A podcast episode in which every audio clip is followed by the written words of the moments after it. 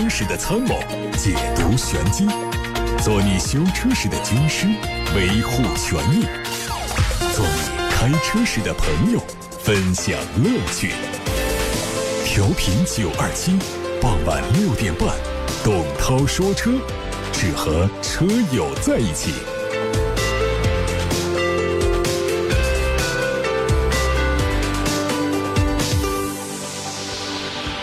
先看今天的汽车新闻，中国新年度十佳发动机评选结果公布。从获奖的名单来看，国产发动机占据了绝对主导的地位，包括奇瑞 1.6T GDI 和长安蓝鲸 1.4T 在内的七款发动机纷纷上榜。而合资品牌当中，只有上汽通用的第八代 1.3T 发动机、一汽丰田、广汽丰田的2.5升的自然吸气发动机，以及东风日产的。VCT 可变引擎在榜。尽管纯电、混动等新能源汽车代表着汽车在未来的发展方向，但是可以确定的是，在相当长的历史时期之内，内燃机仍然是汽车的主流动力。二零一九年七月一号是全国多个重点省市提前切换国六排放标准的日子。中国车市在这一天正式进入到国六时代。严苛的排放标准是社会公众对高效环保动力需求的体现。当下很多车型通过加装尾气处理装置来达成排放标准，但是并不能从根本上解决问题。在这样的情况下，我们期待自主品牌在发动机研发上做出更多的成果。十一月十一号，中国汽车工业协会发布最新的产销数据显示，十月份新能源汽车的产销分别完成了九点五万辆和七点五万辆，产量环比增长了百分之六点二，销量下降了百分之五点九，同比分别下降了百分之三十五和百分之四十五。其中，纯电动汽车的产销分别完成了七点八万辆和五点九万辆，比上年同期分别下降了百分之三十三和百分之四十七。插电式混合动力汽车的产销都完成了一点六万辆。比上年同期分别下降了百分之四十四和百分之三十九。从细分市场来看，和九月份相比，十月份纯电动汽车和插电式混合动力汽车的产量都有增长，销量呈不同程度的下降。燃料电池汽车的产销环比降幅将近百分之四十，降幅明显高于其他新能源汽车的品种。而一至十月份，纯电动汽车的产销分别完成了七十九点五万辆和七十五万辆。比上年同期分别增长了百分之十八点四和百分之十五，插电式混合动力汽车的产销分别完成了十八点六万辆和十九点六万辆，比上年同期分别下降了百分之十和百分之六。燃料电池汽车的产销分别完成了一千三百九十一辆和一千三百二十七辆，比上年同期分别增长了八点二倍和八倍。外媒说，当地时间十一月十一号。现代汽车集团宣布成功研发了全球首个道路噪音主动噪音控制系统。这个系统可以大幅度的降低车内噪音。这个技术是基于现代汽车集团现有的主动噪音控制技术，通过向传入的噪音发射反向声波，以主动降低噪音。和采用隔音来屏蔽噪音的被动法不同，NEC 是一种软件驱动的技术，通过分析车内的声音，以降低发动机。和道路的噪音。不过，因为噪音测量和分析技术的局限性，现在的系统只能够在噪音恒定而且可预测到噪音的时候才可以使用。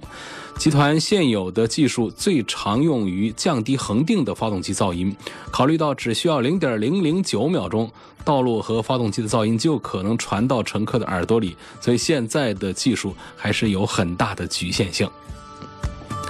海外媒体曝光了一组路虎纯电动汽车的渲染图，它是基于揽胜同平台打造的，会在后年亮相。另外，它除了纯电版之外呢，还会提供插电混动车型。前脸采用的是封闭式的格栅，整车比较低矮，非常时尚。动力是前后双电机的布局，最大的续航里程是四百八十公里。雷克萨斯在十月底的东京车展上发布了第一款纯电动概念车，展示了企业在电动化以及自动驾驶方面的愿景。据雷克萨斯官方消息，旗下的第一款量产纯电动车会在十一月二十二号开幕的广州车展上全球首发。它专门为中国和欧洲市场量身打造，以满足当地消费者对纯电动汽车日益增长的需求。而根据丰田汽车在中国注册的商标来说，这个车可能是基于 UX 打造的。有媒体曝光了宝马五系中期改款车型在国内的路试照片。新车预计将会换装更大尺寸的连体式的双肾格栅，两侧的天使眼大灯内部的结构同样变化明显。现款的多边形的日间行车灯变成了简单的折线设计，车尾的 LED 灯组造型更加立体，排气管仍然是双边双出的布局。作为中期改款，宝马五系的整体尺寸预计不会有任何的变化。现代汽车官方消息说，公司将在2022年之前推出共13款替代燃料电池汽车的新能源汽车，其中包括了六款轿车和七款 SUV。它的动力形式会涵盖纯电动、油电混动和插电式混合动力。现代汽车将在今年的洛杉矶车展上带来油电混动、插电混动的具体车型，明年会在美国推出索纳塔的油电混动版本，同时中国市场也会推出。最后看哈罗出行、宁德时代和蚂蚁金服三方合资公司宁德智享正式成立的消息。哈罗出行创始人兼 CEO 杨磊出任了宁德智享的 CEO。杨磊表示，宁德智享将整合三方在出行用户、产品研发、技术积累、渠道运营等方面的优势，推动两轮基础能源网络的应用普及，也将推行宁德。锂电新能源产业向两轮方向来延伸。今年六月份，哈罗出行和宁德时代、蚂蚁金服在上海宣布，将共同出资十亿元人民币，组建合资公司，铺设两轮基础能源的新网络。现在开始回答大家的问题，看八六八六六六六六留言板上的话题。王先生说：“我想买一辆四十万元左右的车，适合三十五岁的女士开，平时上下班用。”希望主持人给推荐一下，看上了宝马的五二五，请问它有什么优缺点？在豪华的这个中大型的轿车里面，五系是目前呃这个公认大家都说它的这个品质各方面做的是最平衡的啊，说它性价比最高啊，卖的也比较好。呃，宝马的五系呢，我觉得五二五它用的是最低功率的。那 2.0T 的发动机，除了说慢一点之外，其他的这些配置上的差异，我认为和这个中高配啊，没有什么割舍不了的东西。呃，因为像这个安全配置不用说了，常见的舒适配置呢，像这个大家喜欢的天窗啊，呃，铝合金的轮毂啊，包括这个真皮的方向盘，低配是仿皮，其实也跟真皮都差不多了，要装仿皮还得花一万多块钱。啊，像其他的一些这个腰靠啊，这样的大家中控屏啊，这个这个液晶屏啊，这个这些东西，其实都是一样的了。那么真正大家这个关心的，像 LED 灯啊这样的，也都是全都是标配。大家很关心像音响系统，哈曼卡顿。实际上到了这个哈曼卡顿的音响的时候呢，如果要买到这个原厂的它自带的话，那就是要到五三零上去了啊，五三零高配上去了。其他底下的都是需要选装的。选装也不是太贵啊，所以我是觉得这个如果说我们宜商宜家啊，对于这个动力方面没有特殊的要求的话，这个五二五的低配这个也是可以考虑。它的缺点可能就是相对这个五三零来说，啊，它的这个动力要稍微慢一丁点儿。但是呢，大家不去专门的去体会的话呢，它也不是说那么的突出，那么的明显。啊所以我觉得这款车呢，买了这个家用也好，商用也好，这个还是挺不错。如果说是大家还可以看一下这个奥迪的 A 六，还有这个奔驰的 E 级的话，会发现在对比当中呢，综合比分还是宝马五系的要得分更高一些。奥迪 A 六呢，其实这个车也造的很不错，新一代的 A 六里外有很多的新科技，呃，新款式。包括仪表台上的变化，呃，这个但是呢，这个实际上在这个整车的这个平衡方面做的还是不如五系。你比方说，这个它在这个中控这一块儿，我们很多消费者会比较喜欢这个金属的这种质感的东西多一点的这种，或者说呃这个木纹呐这样东西多一点的这种制造的呃一种感觉。这个在这个 C 级豪华车上呢，实际上是我们消费者的一个刚需。你会看到，我们有几个品牌，他们很擅长做简约的设计，或者说比较那样的一些，这这这个时尚现代一点的设计，实际上它并不是很讨好，反而说在这 C 级车上，我们做的这个更加的稍偏传统一点，它会更加的受欢迎。这打比方说，不管是凯迪拉克的车还是沃尔沃的车，他们都不是走的这条线路。那么明显卖的好的这几个，不管是奔驰的 E 级也好。还是宝马的五系也好，就是我刚才讲的，它其实是偏传统一点儿，它的物理按键会多一点儿，那种实木啊、那种金属的装饰件要多一点儿的。你搞那种全是皮的那种拼色的接缝，啊，然后再加上全是这个屏幕的这种触控的，反而在更便宜的车上会更受欢迎。那么在中高端的产品上，我们这个人群呢，似乎是并不太买账，呃，并不太喜欢。这种配置的，所以再说到这个奔驰的 E 级，确实是在内外的豪华感受上是超越了宝马的呃五系，包括奥迪的 A 六，但实际上在行驶的品质感方面，包括质量的表现方面，都是落后于宝马五系和奥迪 A 六的。所以我们在这三组最常见的四十万左右的 C 级豪华轿车的推荐推荐当中，就是综合的排名呢。从新的五系上市以后，就一直出现这么一个先后顺序：是宝马五系、奥迪 A 六和奔驰的 E 级。李先生说：“我在网上看到轩逸的变速箱出现异常的消息，想问问，是只有那一批车的变速箱有问题，还是通病呢？希望车子后期小毛病少，开着省心。现在主要就担心变速箱。”如果只是个例，希望帮我看看买它哪个配置好。这个不是个案，这不是个例，也不是轩逸一个车型上，就是日系的、日产的、日产的这个 CVT 变速箱呢，它都在这个设计上是有一些问题。呃，包括在天籁上，在奇骏上，就是凡是装配了这个日产 CVT 的变速箱的车上，这都成为它的一个槽点了。所以这是日产要必须马上要改变的，就跟这个大众啊，前些年就一直陷在一个 DSG 的双离合变速箱的一个漩涡当中一样。日产呢号称是技术的日产，那么过去呢我们说到日系车三强，丰田、本田、日产的时候，总会给他们一个同样的标签就是他们不大爱坏。但现在呢，其实日产上的这个标签是越来越不清晰了。就是日产这个品牌上的关于质量好的这个标签，质量稳定不爱坏的这个标签，实际上正在褪色，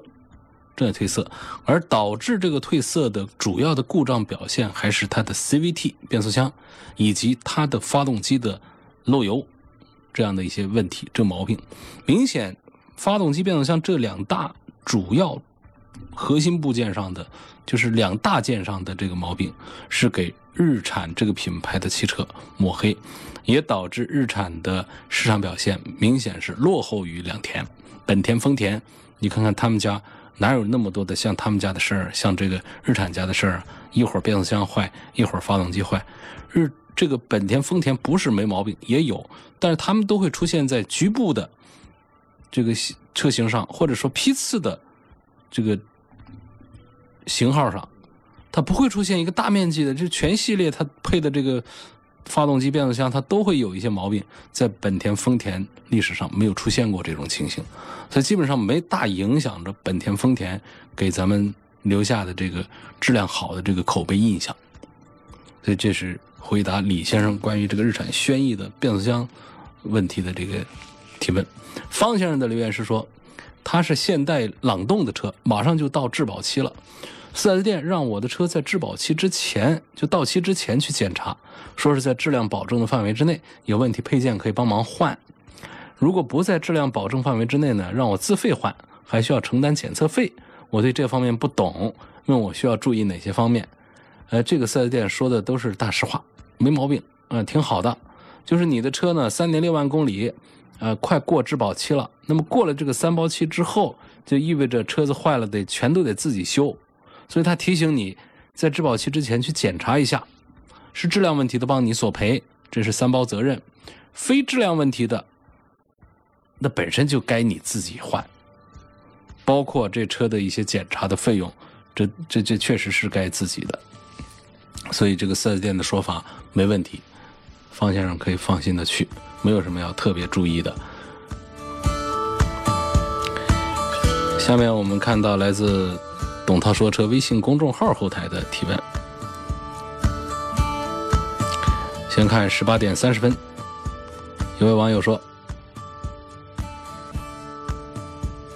我是大众速腾二零一八款自动挡的车，这个有两个问题，一是档位上有个 S 档，究竟什么情况下才需要切换？有没有必要切换？呃，还看到很多文章上说它有 L 档啊、M 档之类的，每个人的说法都不一样。”有说上坡换，有说下坡换，有说超车换，有说不用换。想问一下，这些档位代表的是什么意思？怎么用？好，那回答下一个问题之前，我们先把这个问题回答了啊。档位上的 S 档呢，就是 Sport 运动模式的一个这个缩写，就是一个缩写的单词 S 啊，这个字母 S 就这个意思。运动，这个运动呢，这个基本上也是没多大用。运动的原理呢，就是让这个变速箱的换挡的时机落后一点点，大概有的会落后个一千转到两千转。换挡的时机越迟，意味着发动机在同一个档位下拉的转速会越高，那车子呢就会跑得更有劲儿，但是呢它会更费油，这是运动模式的一个基本的逻辑。那我们平时在生活当中用。用不用到这个 S 档呢？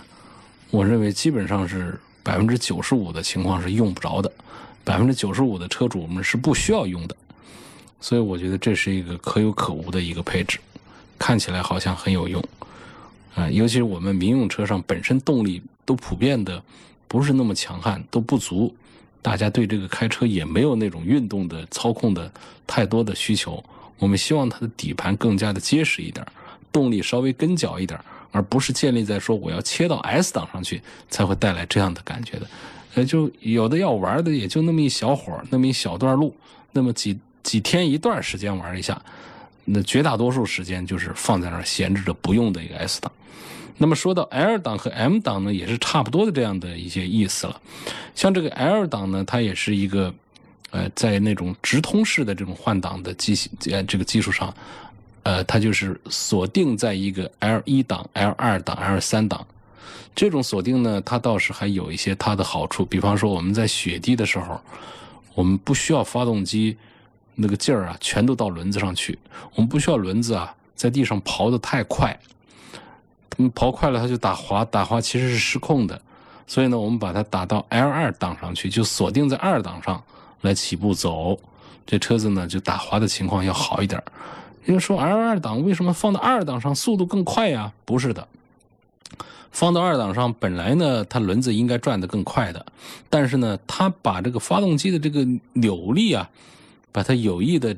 给藏起来一部分，其实是让车子的劲儿更小的。这劲儿小了之后，我们只要轻踩一点油门，那么这个轮子就不容易打滑空转。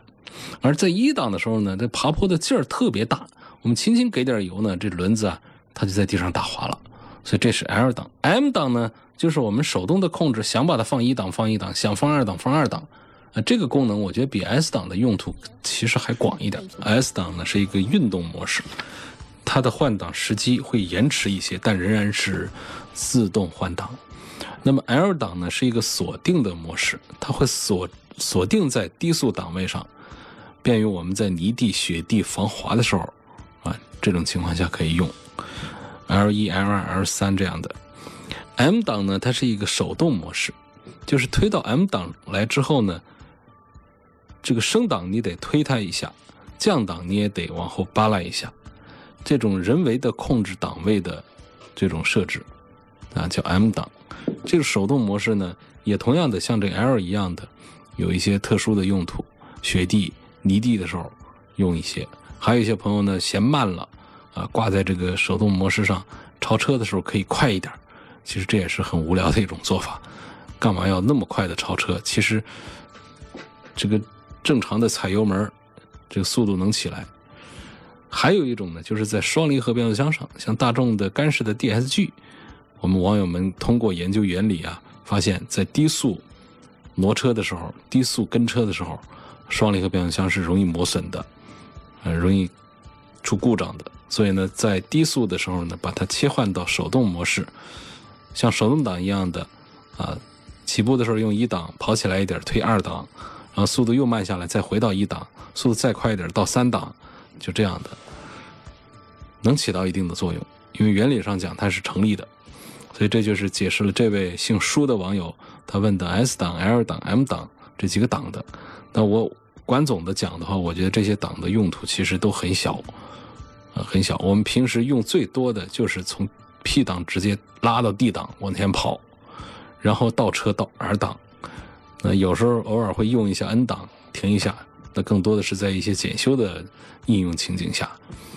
所以是。L 档、M 档、S 档，其实大家回想一下，一台车是不是百分之九十五的情况下我们用不着它？百分之九十五的车友也根本从来都不用它。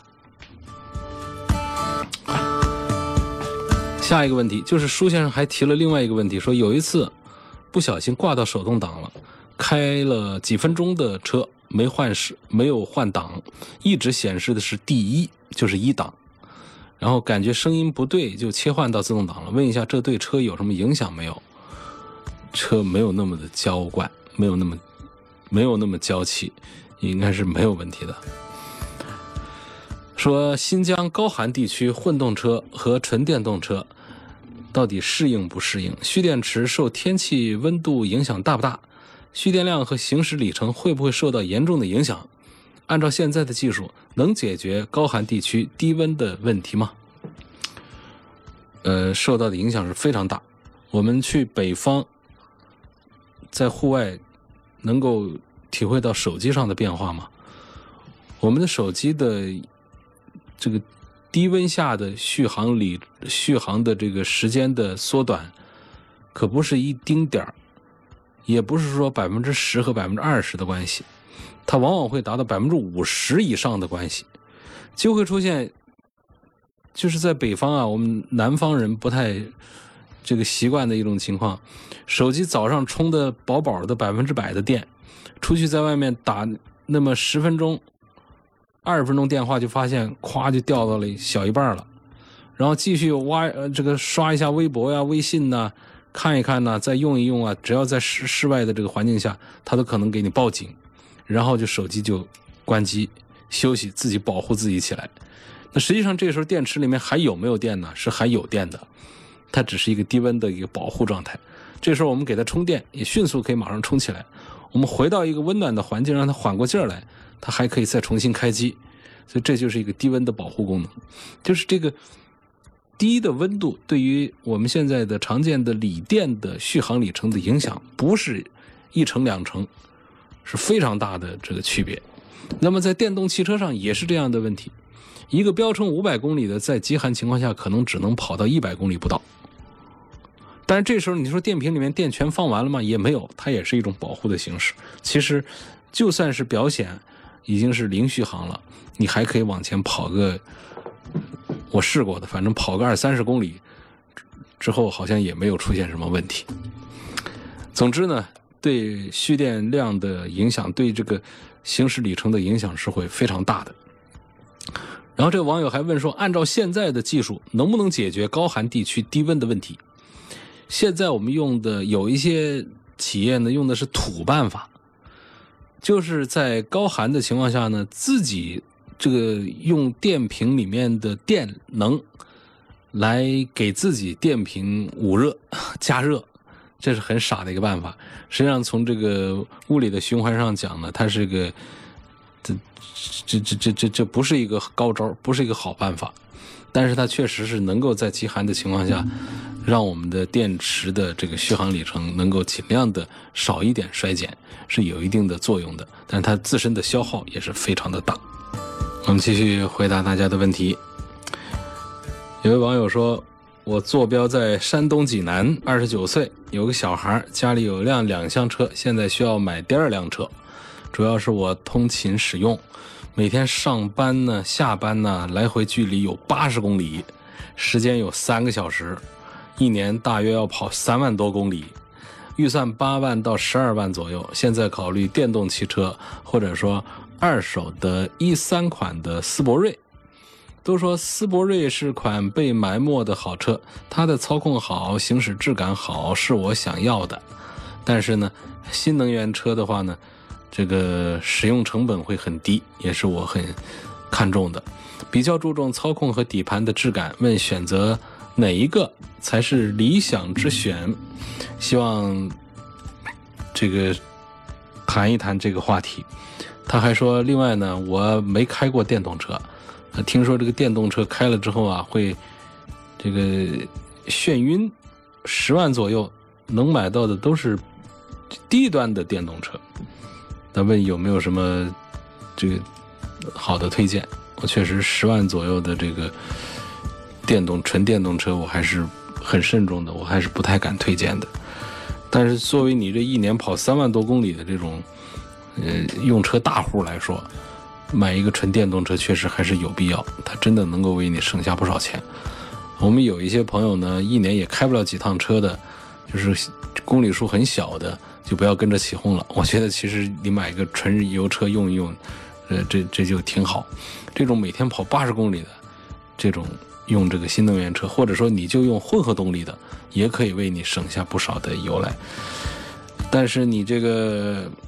哎，这个预算确实是比较紧张，十万左右啊。我们自主品牌当中有一些纯电动车，但是我的推荐真的是非常的慎重。呃，像北汽啊、长安呐，他们都有，这这个低配的都是在十万块钱左右的，比亚迪也有。如果一定要这样选一个的话，你可以去看一下比亚迪的元，比亚迪的元的纯电动，呃，它是这个价就是十万块钱，而且十万块钱买它的还是。高配的啊，看看这个，因为比亚迪的这个电池是它的起家的产业，所以他们家做这个新能源车还是有优势。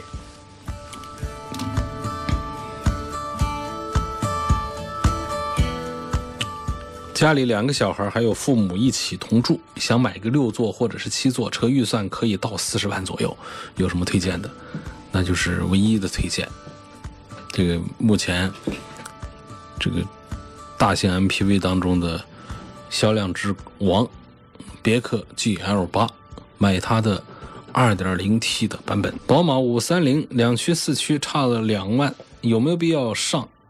如果选两驱的，是否是525更具有性价比？讲性价比呢，当然是525的这个性价比是最高的，它只是动力上稍弱了一丁点儿，这是今天节目一开场就讲过的。那么在其他的关键配置上，其实都是很好的，都是一样的。然后这个两驱和四驱之间的两万，我认为是没必要花。嗯，这个两大家开两驱，开这个宝马五系的两驱的，没有觉得它有哪儿不合适，而开四驱的也没有感觉到它有什么优势，给我们在驾驶上带来了什么，没有获得感。两万块钱能省就把它省下来。问武汉车展上。这个长安马自达推出了什么新车型没有？呃，一般我们区域车展上啊，那不会有太多的这个大家没听说过的新车型推出，都会是一些区域的新车型、新款式、新配置的上市。那这次武汉车展上呢，长安马自达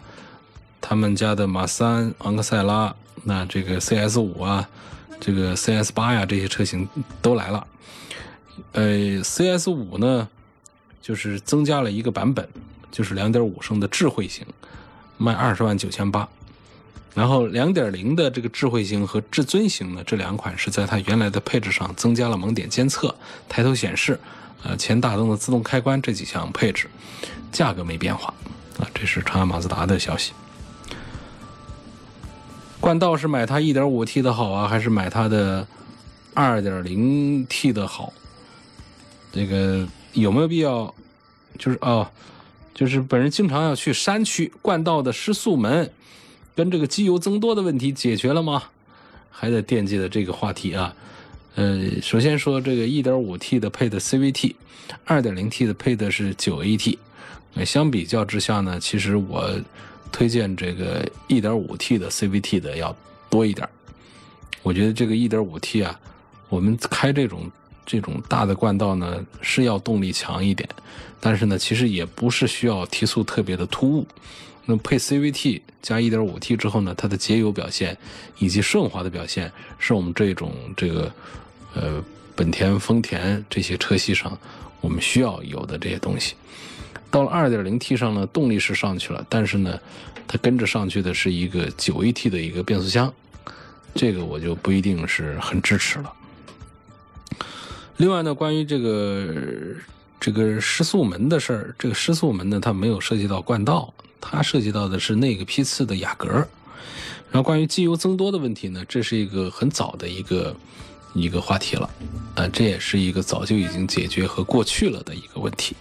就不用担心它了。下面的问题说，呃，预算十四五万买一台家用的合资 SUV，智跑怎么样？智跑，智跑呢？这其实就是说，在你没有任何的这个喜好倾向，只有一个预算的一个标准十四五万的情况下，你买任何一款车都可能是对的，因为每一款车都有优点缺点。这个智跑这样的韩系车特点就是价格便宜、空间大、配置全、划算。但是呢，智跑确实就说的是新智跑，其实也就是老智跑换了一个壳啊，换了一个壳这个没有本质上的这个变化，我是不大赞成呃考虑这个智跑的，因为你只需要多花多少钱，一两万块钱吧，KX 五，这个就是呃这个更值得买的一个。呃，一个车了，这是一个全新的一代智跑，呃，全新的平台上的产品。其实现代汽车集团底下呢，这个现代起亚他们旗下的车呢，有一些窍门，要跟大家就可以讲一下。就是在现代家里呢，它的 iX 三五，呃，其实也是比较老的，就相当于是新智跑的这个角色。那么要到途胜上去。呃，到现在的新途胜上去，它对应的就是起亚的 KX 五，啊，是这样的一个关系。但这个起亚的这个 KS 五里面，我推荐了 KS 五。那么 KS 五里面呢，我又赞成的是买它的2.0升的自然吸气，因为它配的是 6AT。我不赞成买那个 1.6T 的涡轮增压，卖的还贵，因为它配的是七速的双离合变速箱。现代起亚集团他们的这个双离合变速箱也不算是一个好用的东西。丰田凯美瑞的车后排有安全气囊，我又放安全座椅，那么在极端的情况下，会不会保护不了孩子，反而伤着孩子？据说安全气囊弹出来的力量是很大的，确实属实，安全气囊是爆炸出来的，不是弹出来的，它里头啊。点燃了一种这个爆炸物，爆炸物在爆炸的时候呢，就膨胀空气，然后就把一个编织带把它给撑起来，在撑起来的它计算好的那个毫秒当中，刚好跟我们人的这个碰撞相接触，来缓冲了我们人所受到的冲击，这是安全气囊的原理。但这个前提呢，就是我们人的颈椎呀。包括脑壳啊，都得比较硬啊，不然的话，你为什么说不让小孩坐前排？就是怕本身这碰撞倒没伤着谁，就安全气囊把小孩给呃打坏了。那么侧面的安全气囊呢，它的原理呢是一样的，但是侧面它的它的爆炸呀，它没有正面两个气囊那么体型那么大。它侧安全气帘呢，它是像晒被子一样这样摊着下来的，所以它的厚度有限。所以这一下爆开的话呢，其实它的这个影响范围并不大，它的冲击不大，它防止的是成人坐在后排这头部撞向侧方的玻璃，防的是这个。其实防不了我们的腿呀、我们的肩膀以下的这个部位是防不着的。那么小孩的安全气、安全座椅这些东西呢，它本身它都比较矮。第二呢，安全座椅标准的。国际标准的安全座椅呢，它都有一个头部的防护的这么一个装置，就是你看它会撑起来，保护着头，像戴着头盔一样的，像戴着一个半封闭的头盔一样的。小孩脑袋在这里头，其实他可以靠在上面睡觉，很舒服的。那实际上这个部位呢，它就起到很好的和安全气囊的一个隔离的作用。所以呢，不用太担心说把小孩给打着。最后要加一句话，就是我在节目当中曾经说过，我们一个车上最安全的这个座位是哪一个？首先说最危险的是哪一个呢？最危险的是副驾驶座位，其次是司机座位，然后是司机后侧，然后是副驾驶后侧。最安全的实际上是后排的中间座位。具体是什么个原因？这是美国的一个调查结果，大量的美国的保险公司的这个数据，以及科学家们的实验室的论证结论。详细情况大家可以上“董涛说车”的微信公众号去查看相关的文章，就是在上周发布的。